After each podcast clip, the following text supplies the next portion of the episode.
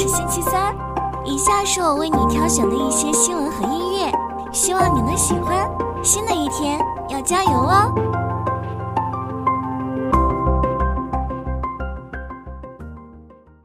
淘天集团旗下五家子公司完成工商注册信息变更，确认新的法定代表人和董监高人员名单。记者获悉，近日，淘天集团旗下五家子公司完成工商注册信息变更，确认新的法定代表人和董监高人员名单。其中，汪海担任淘宝中国软件有限公司、浙江天猫技术有限公司法定代表人、董事长、总经理；吴泽明担任杭州阿里妈妈软件服务有限公司法定代表人、执行董事、总经理；刘鹏担任浙江天猫网络有限公司法定代表人、董事长、总经理；王明强续任浙江淘宝网络有限公司法定代表人、董事长、总经理。淘天集团 CEO 戴珊不再在这些子公司兼任职务。对此，淘天集团表示，以上变更只是常见的涉及子公司的工商注册信息变更，不涉及集团管理层的任何变动。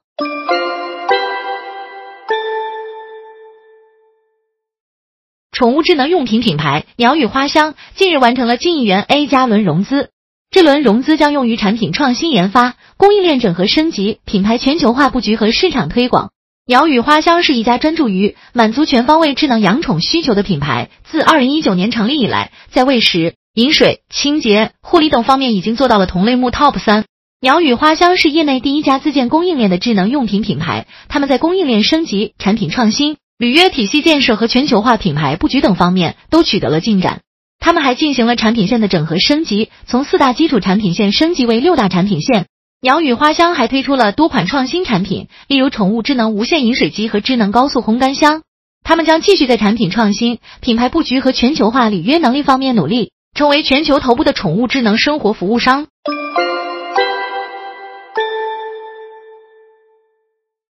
二零二三年，十至二十万元的家用车市场开始全面铺开新能源车型，蚕食燃油车的市场份额。油价高位运行和电池成本下降，使得新能源车进入了与燃油车同价竞争的阶段。新能源车竞争力的增强，直接反映在销量上。十至二十万元新车销量排名中，新能源车已经与燃油车平起平坐。接下来，中国品牌全面转战新能源市场，推出插混、增程和纯电车型。比亚迪海豹 DM-i 和长安启源 A 零七是新能源车市场的新卷王。价格更低且具有更大的尺寸和续航里程。其他品牌如吉利、领跑和长城也推出了具有竞争力的新能源车型。新能源车市场呈现出价格下降、纯电续航增长、驾驶操控提升和全面新能源化的趋势。未来十至二十万元的插混车型将朝着低价和精品两个方向发展，满足消费者对实用、品质和经济性的需求。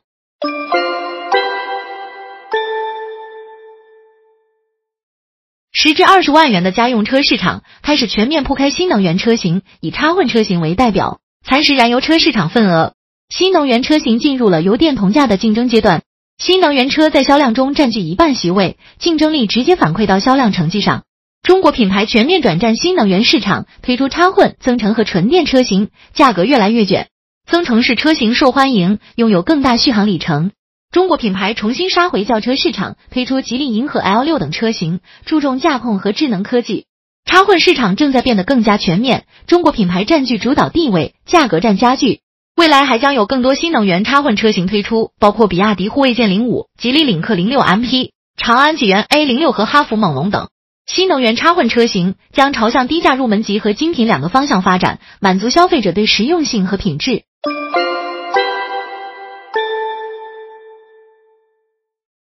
东南亚电商市场竞争激烈，首批领先地位受到威胁。首批准备进入全面战斗模式，甚至预计会出现亏损。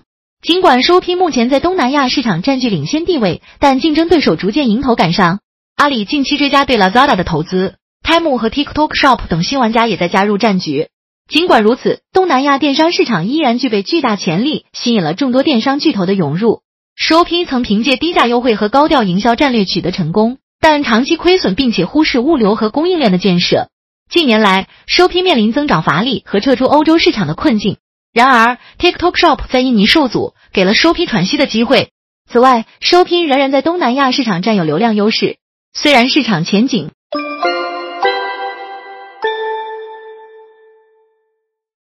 九月二十七日，股市表现良好，沪指涨百分之零点三三，深成指涨百分之零点五六，创业板指涨百分之零点九三。风电、光伏板块表现强势，B、C 电池领涨，医疗服务概念活跃，酒店餐饮、光刻机概念回调。具体而言，B、C 电池板块涨势强劲，格力地产股价上涨，医疗服务板块走强。央行强调实施稳健的货币政策，全国规模以上工业企业利润同比下降百分之十一点七。此外，国家发改委等部门发布了《电力负荷管理办法（二零二三年版）》。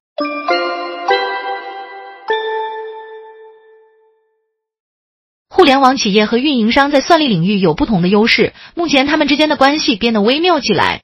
政务云市场的规模不断增长，政府数字化转型的加速将进一步推动政务云市场的发展。腾讯云与运营商合作，为其提供垂直于运营商行业的解决方案。互联网云厂商还可以提供高性能的算力、技术支持和丰富的上层应用。互联网企业和运营商之间存在竞合关系，双方有许多合作的机会。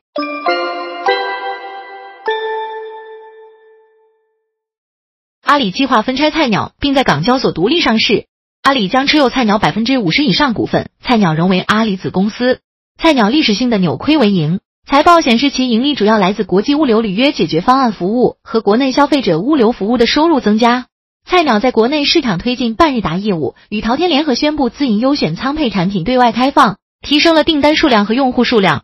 菜鸟是阿里内部增长最快的业务板块，但面临来自京东物流等竞争对手的挑战。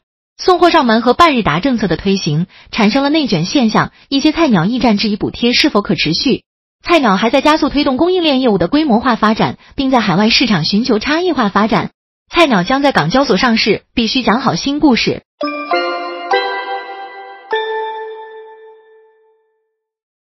根据日经亚洲的报道，丰田改变了之前对纯电车型的态度，并提出了更高的目标。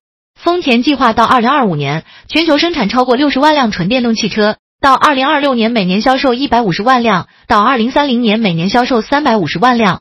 丰田的前 CEO 丰田章男过去对电动车持保守态度，但随着新任 CEO 佐藤浩二的上任，丰田的态度发生了明显改变。